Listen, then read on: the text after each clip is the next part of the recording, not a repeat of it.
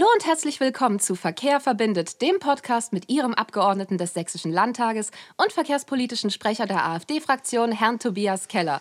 Mein Name ist Nicole Klinger und wie gewohnt leite ich Sie auch heute wieder durch diesen Podcast. Hallo Tobias, schön, dass du auch heute wieder bei uns bist. Hallo Nicole. Wir haben heute wieder eine Spezialepisode. Heute geht es um das Thema Verkehr und Sicherheit. Und deswegen haben wir Herrn Sebastian Wippel eingeladen. Sebastian Wippel ist Mitglied des Landesvorstands der AfD, Stadtrat in Görlitz und Mitglied im Ausschuss für Inneres und Sport. Hallo Sebastian, schön, dass du heute hier bist. Ja, hallo Nicole. Hallo Tobias, danke für die Einladung. ich habe schon einiges erzählt, was du äh, bereits machst. Du bist sehr bekannt in der AfD und generell auch. Aber für alle die, die dich eventuell nicht kennen, wäre es schön, wenn du dich für uns noch ein bisschen vorstellen könntest. Ja, okay. Ich bin 39 Jahre alt und dann kann ich natürlich jetzt äh, gar nicht alles erzählen, ne, was ich in meinem lieben langen Leben so gemacht habe. Äh, aber machen wir es mal kurz. Ich habe irgendwann mal ein Abitur gemacht in Görlitz. Ja, manche denken ja, ich bin äh, zugezogener Westdeutscher, aber das stimmt nicht. ähm, ja, 2001 bin ich dann nach Niedersachsen gegangen, damals zur Bundeswehr, war dann dort für zwei Jahre unterm Strich und habe dann bei der Polizei angefangen im Jahr 2004, habe in Niedersachsen, in Hannover-Schmünden dort studiert, habe dann die ersten Jahre in der Bereitschaftspolizei zugebracht, auch in der Beweissicherungs- und Festnahmeeinheit, ähm, das ganze Land eigentlich kennengelernt dort und auch die Bundesländer drumherum war sehr lange im Norden, war auch eine sehr schöne Zeit und dann irgendwann hatte ich die Möglichkeit, wieder nach Sachsen zurückzukommen. Waren natürlich familiäre Gründe in erster Linie. Und ja, dann bin ich in Görlitz auf dem Polizeirevier gelandet, äh, habe dort gearbeitet, auch als äh, stellvertretender Dienstgruppenführer, bin als naja, bin jetzt immer noch äh, Polizeioberkommissar, werde ich wahrscheinlich auch bleiben.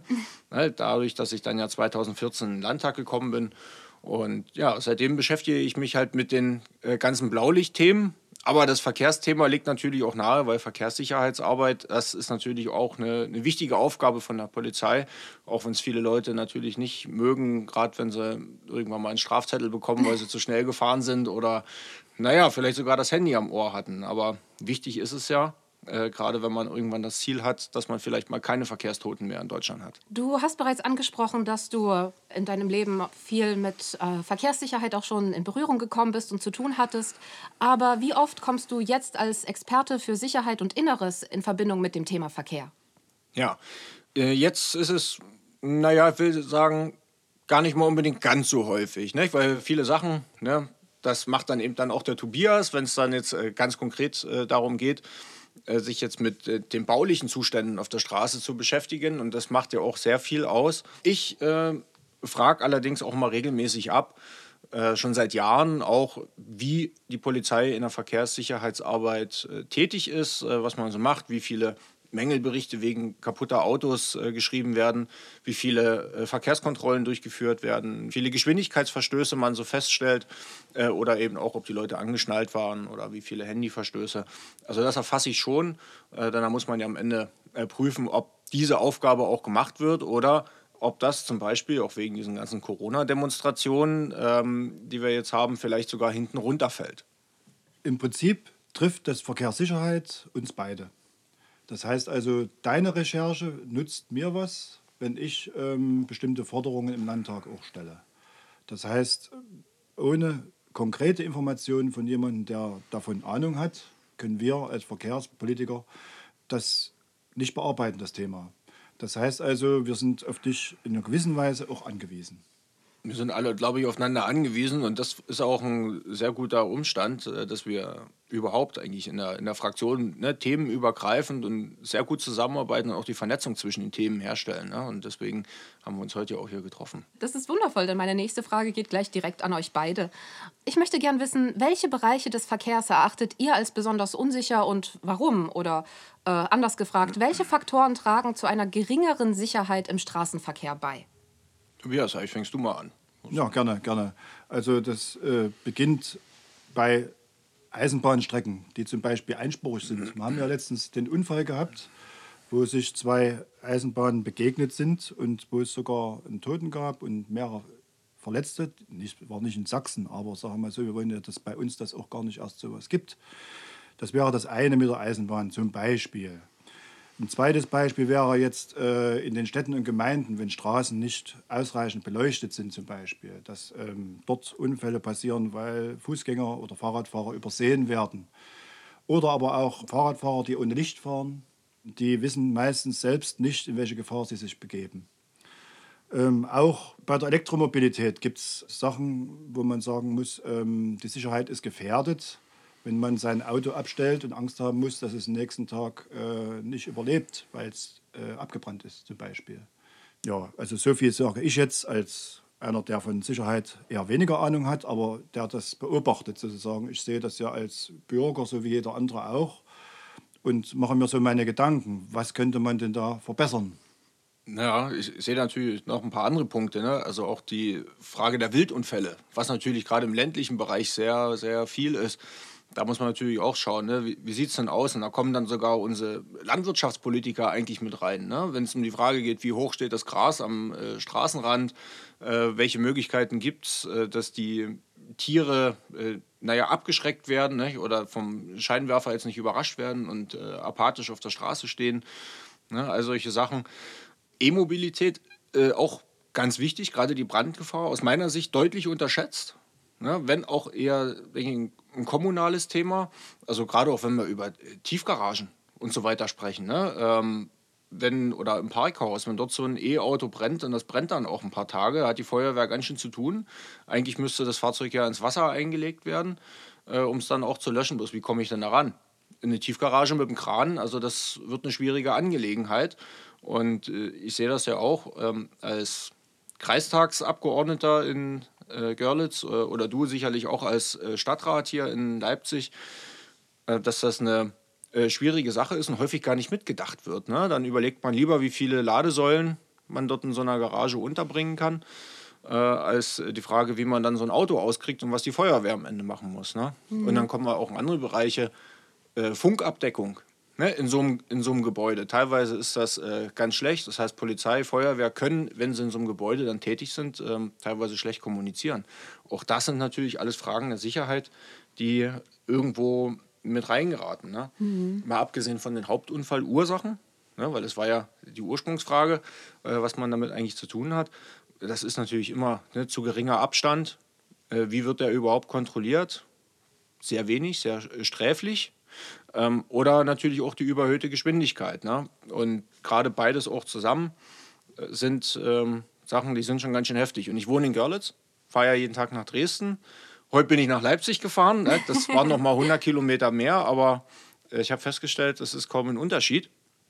Äh, die Straße ist nur zweispurig. Ne? Das ist ganz schlimm und ich habe manchmal den Eindruck auf der Strecke Görlitz-Dresden, alle zwei Tage steht dort irgendwie ein LKW oder kommt von der Straße ab. Ähm, mit erheblichen Staus, mit wirtschaftlichen Belastungen, alles, was es nach sich zieht und natürlich auch Tote und Verletzte äh, bei so einem Unfall. Also da äh, geht das natürlich alles irgendwo zusammen und ähm, an die Thematik muss man ran. Tobias, das BMVI, also das Bundesministerium für Digitales und Verkehr, gibt die Empfehlung, um die Sicherheit im Straßenverkehr zu erhöhen, Verkehrsaufwand zu vermeiden, zu verlagern und verträglich zu gestalten, indem mehr Straßenverkehr auf den ÖPNV umgelegt wird. Also nochmal kurz zusammengefasst, das bedeutet mehr Verkehrssicherheit durch weniger Autos. Aber nicht alle können auf ihr Auto verzichten. Also Tobias, was für Vorschläge würde die AfD machen, um die Verkehrssicherheit zu erhöhen? Also erstmal möchte ich den Begriff ÖPNV mal erklären. Das heißt öffentlicher Personennahverkehr. Und damit ist gemeint eigentlich, dass der äh, äh Schienenverkehr vor allen Dingen, aber auch der Busverkehr. Und die Forderung ist im Prinzip nicht schlecht mehr Verkehr von der Straße auf die Schiene zu verlegen. Das steht in unserem AfD-Programm drin, im Bundesprogramm wie auch in unserem sächsischen Landesprogramm. Und wir haben auch in der Stadt Leipzig in unser äh, Leipziger Programm das mit aufgenommen, dass wir den öffentlichen Personennahverkehr unterstützen wollen. Jetzt ist es aber so, dass äh, nicht alle aufs Auto verzichten können. Deshalb darf man das Auto nicht verteufeln. Wir wollen Sicherheit haben äh, für alle Bürger. Das heißt, äh, der öffentliche Personennahverkehr muss als erstes behindertenfreundlich ausgestattet werden. Zweitens müssen die Taktfrequenzen so sein, dass sie für Bürger ähm, angenehm sind, aber auch bezahlbar. Und drittens muss die Sauberkeit und die Pünktlichkeit und äh, alles, was damit zusammenhängt mit dem öffentlichen Personennahverkehr, noch verbessert werden. Es muss kundenfreundlicher gestaltet werden, auch von den Preisen her gesehen. Die Straßen, äh, da wird ja viel, oftmals gesagt, dass Straßen äh, in Städten jetzt auf Tempo 30 gemacht werden sollen. Ähm, das halte ich für kontraproduktiv, weil dadurch äh, der Verkehr überhaupt nicht mehr irgendwo abfließen kann. Denn die Hauptstraßen sind ja dazu da, dass der Verkehr schnell abfließen kann und dass man auch mal eine Lücke hat für Fußgänger für Gehbehinderte, die an Ampelanlagen oder eben auf äh, Zebrastreifen die Straße überqueren queren können. Und ähm, deshalb lehnen wir die Tempo 30 ab in Städten. Und auf dem Lande, da hast du ja schon was dazu gesagt, Sebastian, dass auf dem Lande gerade auch die Autobahnen meistens überfüllt sind. Und wenn dort ein Unfall ist, gibt es dort Staus. Und die Staus sind auch kontraproduktiv für die Sicherheit, weil manche es eben doch eilig haben und wollen dann irgendwie vorbei, fahren dann ein Stückchen über Feld oder was weiß ich. Ähm, und dann kriegen die Leute Wut und sobald sie weiterkommen, fahren sie dann mit überhöhter Geschwindigkeit, was eigentlich äh, auch nicht in Ordnung ist. Und ähm, so wieder die Unfallgefahr steigt. Also man sollte doch neben dem Schienenausbau auch den Straßenausbau nicht vernachlässigen. Das heißt also, die Autobahnen müssten mindestens dreispurig sein. Sebastian, wir haben von dir ja schon gehört, was du in deinem Leben alles erreicht und erlebt hast, äh, gerade als Polizeibeamter im Militär, als Polizeivollzugsbeamter, weswegen du ganz persönlich weißt, wie es ist, in einem Beruf tätig zu sein, der viel Verantwortung nicht nur für die eigene Sicherheit, sondern die von anderen trägt. Also wie stellt sich die Situation bei den Sicherheitskräften dar und wie kann diese deiner Meinung nach verbessert werden? Ja, Polizei ist sowieso generell unterbesetzt. Das äh, muss man ganz klar so sagen. Ne? Das ist ja auch der Grund, warum bei größeren Einsatzlagen ähm, immer sehr viele Kräfte auch aus anderen Bundesländern dann hierher nach Sachsen geholt werden oder eben auch die Sachsen zu Einsätzen in andere Bundesländer fahren. Ähm, das ist schon ganz gut, dass es da diesen Austausch gibt. Ne? Aber gerade in der Fläche, muss man eben sagen, haben wir zu wenig Polizei. Und das würde natürlich deutlich besser werden, wenn wir mehr Personal einstellen würden und dieses Personal eben dann auch äh, flächendeckend eingesetzt wird. Wir haben ja ganz viele Dienststellen, ja, die haben im Prinzip zu den gesetzlichen Ladenöffnungszeiten geöffnet äh, und danach ist zu. Aber wenn nachts irgendwas passiert, hat man eben sehr lange Anfahrtswege oder es kommt vielleicht nur ein Streifenwagen, der sich dann vielleicht mit einer Gruppe von 15 aggressiven, alkoholisierten Jugendlichen auseinandersetzen darf. Ähm, das wird natürlich ganz schön spannend und der Normalbürger, der daneben steht, der fragt sich dann ja, warum setzt sich die Polizei nicht durch? Ja, das heißt, wir brauchen schon äh, wirklich da mehr Leute, dass wir schnell äh, die Kräfte dahin kriegen, wo wir sie auch brauchen. Das flächendeckend, deswegen ist unser Ansatz, dass wir eigentlich innerhalb eines Erreichbarkeitsradius von 15 Minuten über 90 Prozent der Fläche des Landes abgedeckt haben. Ja, die restliche Fläche sind dann irgendwelche Waldgebiete irgendwo in der Mitte. Äh, okay, da muss jetzt nicht unbedingt ein Schutzmann warten und ich brauche jetzt auch keinen, der ähm, in der Dienststelle sitzt und einen Lichtschalter bewacht. Ja, also die müssen dann natürlich schon raus. Äh, aber da kann man schon viel machen. Das hat auch was mit Arbeitszufriedenheit zu tun und natürlich auch mit Vertrauen ne, des Bürgers ähm, in die Polizei. Ja, ähm, und wir müssen natürlich auch drüber nachdenken, wo werden die Leute ausgebildet. Ne, ist so ein Standort wie Rothenburg in der Oberlausitz, so schön es auch bei uns ist, äh, jetzt der attraktive Standort, wo jeder Polizeikommissaranwärter seine Ausbildung machen will? Oder könnte das vielleicht ähm, nie irgendwo zentral im Land sein, meinetwegen eben in Dresden? Ne? Oder wie kann es sein, dass eigentlich die östlichste äh, Polizeischule für die Ausbildung im mittleren Dienst in äh, Schneeberg ist?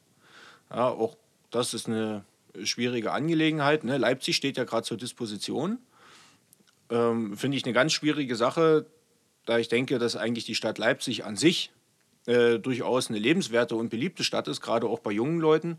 Und äh, wenn die Möglichkeit nicht mehr besteht, hier seine Ausbildung zu machen, dann wird das Ganze naja, durchaus unattraktiver und dann stellen wir vielleicht fest, dass mehr Leute absagen, obwohl sie eigentlich geeignet sind und sogar eine Zusage hatten. Die treten dann ihre Ausbildung am Ende des Tages gar nicht erst mehr an. Ja, ich bin auch der Meinung, dass äh, das ist ein wichtiges Thema, was du gerade angesprochen hast. Aber ich bin auch der Meinung, dass vielleicht die Zahlen der Ausbildenden müssten sich stark erhöhen, damit genug Polizeikräfte irgendwann zur Verfügung stehen. Denn ist es ja so, der Polizeiberuf, da kann ich keine Quereinsteiger nehmen. oder ganz wenig, sagen wir mal so. Ich kann vielleicht welche aus Sicherheitsdiensten dann umschulen oder so. Mhm. Aber wichtig ist doch, denke ich, dass, dass genug Menschen ausgebildet werden, junge Leute ausgebildet werden, die das auch können. Ja, ähm, es gibt ja da hohe Anforderungen dran. Man muss also sportlich sein, man darf muss, muss eine gewisse Größe haben, man muss, muss ähm, ähm, gut sehen können. Gut, also man, man, braucht, man muss eigentlich sehr gesund sein, sagen wir so, um, um Polizeianwärter zu werden. Und äh, da ist die Auswahl schon relativ gering, wenn man sieht, dass ähm, überall Fachkräftemangel herrscht. Mhm. Und deshalb sollte man bei Zeiten suchen und genug Auszubildende einstellen. Wie das auf dem Lehrstellenmarkt für die Polizeianwärter aussieht, weiß ich nicht so genau, aber das weißt du besser. Mhm. Äh, das ist ja auch eine Forderung, die wir schon seit Jahren vor uns hertragen. Also ich würde sagen seit 2014, also seit die AfD das erste Mal auch in den sächsischen Landtag gekommen ist, äh, war das erste, was wir gemacht haben, mal durchgerechnet, wie viele Leute man eigentlich braucht, wenn ich mal mit einbeziehe, wie viele Leute sind äh, krank, wie viele sind gerade im, äh, in Elternzeit wie viele äh, Vorgänge auch für Ermittlungstätigkeiten hat denn der Einzelne irgendwo auf dem Tisch. Ne? Und damals haben wir halt ausgerechnet, wenn wir eine vernünftige Abdeckung haben wollen, wo wir Grenzreviere und ländlichen Raum stärken, aber auch äh, Schwerpunktstädte wie Leipzig, hätte man damals schon anfangen müssen, äh, jedes Jahr 720 Leute einzustellen. Das hat die Regierung nicht gemacht. Ähm, man ist immer deutlich zurückgeblieben. Jetzt hat man sich zwar höhere Ziele gesetzt, aber diese Ziele werden gar nicht erreicht. Ja, weil zum Beispiel 10 Prozent von denen, die da kommen, am Ende die Ausbildung gar nicht erst antreten. Ähm, Im Grundsatz gebe ich dir auch recht, wir brauchen natürlich schon äh, junge, starke, kräftige und äh, clevere äh, Polizeikommissaranwärter und äh, Meisteranwärter. Aber es gibt auch einen Bereich, der hat es mit dem Verkehr jetzt zwar gerade nichts zu tun, aber wo man es aus meiner Sicht nicht braucht, wo man es aber trotzdem macht. Äh, das ist nämlich der äh, Bereich der sogenannten Cybercops. Ah, ja, also diejenigen, die sich äh, mit dem Internet beschäftigen. Ja, die auch die komplizierte Technik auch beherrschen, die äh, Computer, die man beschlagnahmt hat, entschlüsseln können und sowas, die Kinderpornografie im Netz hinterhergehen. Äh, eine sehr unangenehme äh, Tätigkeit, aber zwingend notwendig, wenn wir natürlich unsere Kinder schützen wollen. Und äh, bei den Leuten, da muss ich ganz ehrlich sagen, da haben wir noch ein gewisses Potenzial. Und da ist es mir auch völlig egal, äh, was jemand für eine Sehstärke hat, äh, solange er auf dem Bildschirm was erkennt, äh, ob er äh, Hürdenlauf machen kann, das ist mir egal. Und wenn er gar keine Beine hat, muss clever sein und er muss äh, mit Computern umgehen können. Äh, an, an, der Sache, weil das sind natürlich Tätigkeiten, die finden irgendwo drin statt im Büro. und da ist dieses Fachwissen, dieses Fachwissen, was wir brauchen, unheimlich wichtig. Und da ist es, die müssen auch aus meiner Sicht keine Waffe tragen, weil das wenn draußen was zu tun ist, dann können das andere machen. Ich finde es ja klasse, wie du das beschrieben hast. Äh, es würde nichts mit Verkehr zu tun haben.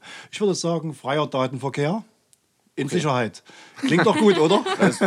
Hat zwar jetzt nicht mit dem Straßenverkehr oder mit dem Bewegungsverkehr zu tun, aber irgendwie doch ein bisschen mit Verkehr auch. Ja, vielleicht ein neuer das Digital, das Digital spreche ich ja dann mit dem digitalpolitischen Sprecher. Aber es ist schön, dass du schon so eine Einführung gegeben hast. Ich gebe dann mal wieder unsere Nicole. Ja, wir wollen, wir wollen langsam wieder zurück zum Thema Verkehr, auch wenn es sehr interessant ist, aber leider sprengt das schon den Rahmen unseres Podcasts. Deswegen äh, weiter zum... ähm, also zurück, zu, zu hohe Geschwindigkeiten werden meist als Grund für Unfälle im Straßenverkehr genannt, weswegen schon lange diskutiert wird, ein Tempolimit äh, von 130 Kilometern pro Stunde auf deutschen Autobahnen einzuführen. Äh, wie steht ihr zu diesem Vorschlag? Ja, also 130 auf Autobahnen kann man ja meistens ohnehin schon nur fahren. Das heißt, es gibt ganz wenige Strecken, an denen überhaupt möglich ist, schneller zu fahren. Und weil es eben viele Autobahnen gibt, die bloß äh, zweispurig sind, weil es Unfälle gibt, weil es Straßenbaumaßnahmen gibt, an denen langsamer gefahren werden soll. Äh, ich verstehe den Sinn einer 130-Regelung für ganz Deutschland nicht. Aus dem einfachen Grunde, weil auf Autobahnen die wenigsten Unfälle passieren. Die meisten passieren doch in den Kommunen. Warum, aus welchem Grund sollte 130 äh, gefahren werden? Wenn es für die Umwelt gut wäre, würde ich sagen, okay, könnte man mal drüber nachdenken. Aber auch das ist ein Argument, was erst noch bewiesen werden muss. Ja, an der Stelle bin ich immer ein bisschen hin und her gerissen. Ne? Also du hast ja gerade schon gesagt, auf den meisten Strecken kann man sowieso keine 130 fahren, selbst wenn es theoretisch freigegeben ist. Ne? Wenn ein LKW irgendwo rauszieht. Ja, also ich mache mal ein praktisches Beispiel.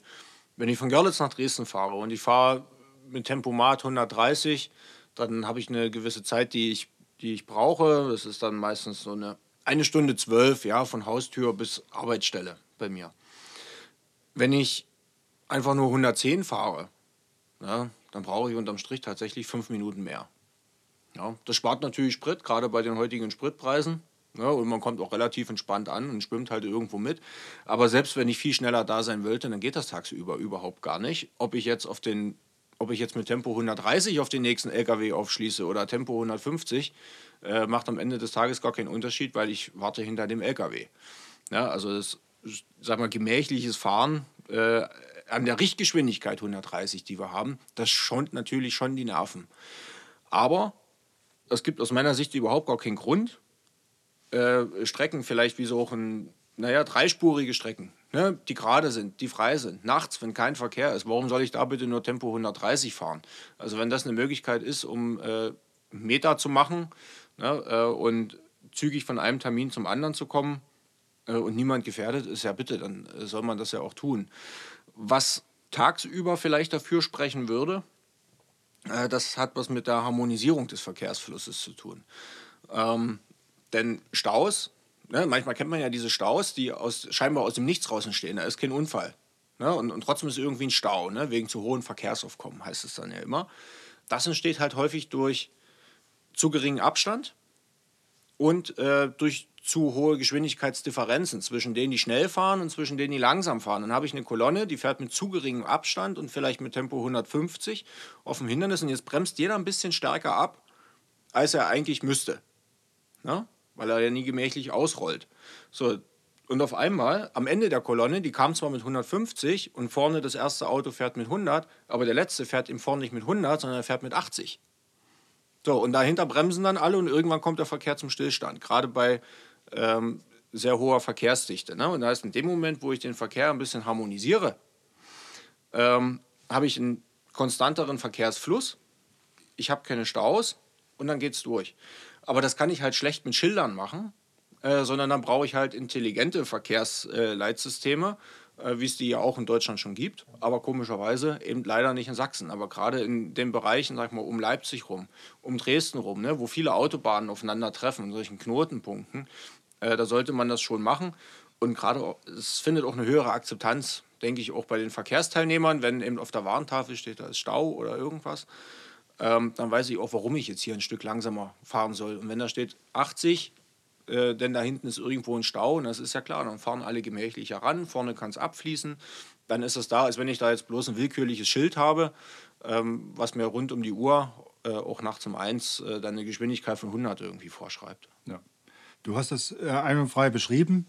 Ich erinnere mich da an die Verkehrsleiteinrichtung rund um München.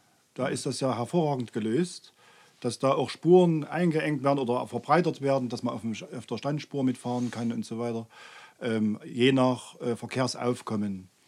In, äh, um Dresden rum gibt es ja auch so Verkehrsleiteinrichtungen, die allerdings alle immer die gleichen Geschwindigkeiten anzeigen. Also man hat den Eindruck, dass dort kaum geregelt wird. So ist das, ja. So, und äh, was, du, was du gesagt hast, weshalb keine äh, ähm, Geschwindigkeitsbeschränkungen unbedingt ähm, nötig sind, dass man sowieso da nicht fahren kann. Aber das Interessante für mich war doch, dass sich wahrscheinlich das über den Spritverbrauch selbst einpegelt. Dass Menschen, umso teurer der, äh, das Benzin und der Diesel kostet, äh, irgendwann bald äh, dann selbst zur Einsparung kommen und sagen, wir fahren eben langsamer. Oh je, ich hoffe, das ist jetzt kein Argument für die hohen, für die hohen Spritsteuern, dass man, nee, nee, nee, dass man seine Frau an die Tankstelle ausführt, wenn man mal ihr was Teures schenken möchte. Ja. Das, ist, das, ist, das ist, ist, ist, ist ein Nebeneffekt, sagen wir mal so. Ja? Wir sind natürlich nicht für die hohen Spritpreise, ist klar. Ja, dann sind die Blumen von der Tankstelle gleich äh, einen ganz anderen Stellenwert. Ähm, Relativ werden sie sogar günstiger zum ja. Benzin. Sebastian, äh, die Bundesregierung hat in ihrem neuen Verkehrswegeplan bereits angekündigt, zukünftige Investitionen in den Straßenbau nach dem Gesichtspunkt ihrer Klimafreundlichkeit zu evaluieren und gegebenenfalls dann auch abzulehnen. Also das bedeutet, neue Projekte im Verkehr werden nun also in erster Linie nach ihrer Klimafreundlichkeit und dann nach ihren Kosten bewertet. Aber welchen Stellenwert nimmt die Sicherheit hier ein und sollte diese nicht eigentlich an erster Stelle stehen? Also aus, aus meiner Sicht ist es eine ziemlich nichtssagende Sache, die dort in dem, äh, was ist das, im Verkehrswegeplan Der steht. Der Bundesverkehrswegeplan. Ja. Ähm, die Klimafreundlichkeit. Ja, was, was, was soll das heißen? Wann ist denn eine Strecke klimafreundlich? Ist sie klimafreundlich, wenn ich dadurch äh, Kilometer spare auf einer häufig befahrenen Strecke, weil ich keine Umwege brauche? Ist sie klimafreundlich, wenn ich die Geschwindigkeit auf Tempo 100 oder 110 begrenze? Äh, oder ist es äh, klimafreundlich, äh, wenn ich statt Asphalt Korkplatten verlege? Entschuldigung. Ja, naja, manchmal muss man es ja mal auf die Spitze treiben. Nee, sorry, damit, hat mich echt erwischt. Damit man es auch versteht. Ähm, also insofern, weiß ich nicht, es ist irgendwie tatsächlich nichtssagend. Äh, klar, Kosten sind immer wichtig, aber wir erleben ja seit Jahren, seit Jahren, dass das Geld noch nicht mal da ist, um den äh, Unterhalt der vorhandenen Straßen äh, vernünftig zu machen. Wir haben Staatsstraßen, das sind, das sind Schlaglochpisten. Das ist eigentlich den Begriff äh, der Staatsstraße gar nicht wert. Da ist, da ist jede, jede Gemeindestraße besser.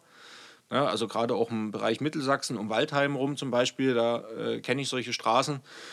Ist, eine, ist ein ganz furchtbarer Zustand und da brauche ich mir eigentlich über Neubau relativ wenig ähm, Gedanken machen.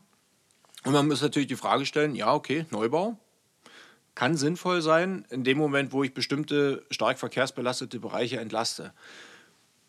Nur ist aber die Frage, was mache ich denn jetzt? Baue ich nur Straße und kümmere mich um die Straße oder investiere ich jetzt auch mal wirklich Geld in die Schiene? Also unser Vorschlag war ja gewesen, den wir als, äh, als, als Görlitzer AfD äh, gemacht haben, dass wir die Lkw eben wieder von der Straße runternehmen, dass man die im Bereich der äh, polnisch-deutschen Grenze auf die Schiene verlegt. Das ist jetzt erstmal egal, auf welcher Seite, ob in, äh, in Kohlfort oder in äh, Kodersdorf zum Beispiel. Und dann fährt man in, naja, in Richtung Dresden, hat dann einen Abzweig in Richtung der großen Städte. Ähm, und dann geht es entweder weiter Richtung Norden, also dann in, in die Leipziger Region, also ne, Nordwesten, oder fährt man Richtung Südwesten und dann über Chemnitz, Hof, dann weiter in Richtung Bayern. Ne, um wirklich diese stark befahrenen Straßen, die A72, die A14 und die A4, äh, auch mal zu entlasten. Aber das kann im Bundesland alleine nur schwer selber machen, weil die Strecken dann wiederum zu kurz sind. Weil für die Spediteure ähm, lohnt sich das für Strecken unter 300 Kilometer eigentlich nicht. Auf der anderen Seite, ich habe die Schweizer äh, und da ist ganz klar, äh, dort geht der LKW auf die Bahn und der Transitverkehr wird auf der Bahn durch die Schweiz durchgeführt. Ja, und äh, was wir an Verkehr haben, was in die großen Metropolregionen ähm, halt geht, das können wir in Deutschland eigentlich auch machen. Oder gerade der Transitverkehr, der durch Deutschland durchgeht, der am, äh, vielleicht in Wilhelmshaven am, äh, Bahn, äh, am Bahnhof, sage ich schon, am Hafen ankommen soll. Nicht? Oder, an, oder irgendwie Richtung Amsterdam und so weiter weiterrollt, Frankreich. Ja, natürlich äh, kann ich das machen. Und das muss man auch wollen. Aber interessant auch hier, die Mittel waren ja sogar bereitgestellt vom Bund, aber die sind von Sachsen nie abgerufen worden. Das heißt, man hat diese Sachen nicht ernsthaft verfolgt. Und da muss man aber eben mit Sachsen, mit Thüringen und den ganzen anderen Bundesländern, die an den Straßen sind, eben auch zusammenarbeiten. Ne? Und äh, das lässt man dann irgendwie gern. Zusammenarbeit ist ein sehr gutes Stichwort, weil nur wenn man themenübergreifend auch zusammenarbeitet, kann man seine Ziele erreichen. Das ist ein wundervolles Schlusswort. Also vielen Dank an euch beide, an Herrn Sebastian Wippel und an Herrn Tobias Keller für diese sehr besondere und äh, etwas längere Episode von Verkehr verbindet. Und vielen Dank an Sie, lieber Zuhörer. Wenn Sie weitere Fragen oder Anregungen haben, dann können Sie Herrn Wippel gerne eine E-Mail schicken unter sebastian.wippel.slt.sachsen.de. Vielen herzlichen Dank an Sie und ich freue mich auf Sie, wenn Sie nächste Woche wieder einschalten. Mein Name ist Nicole Klinger und Sie waren bei Verkehr verbindet. Schöne Woche Ihnen noch.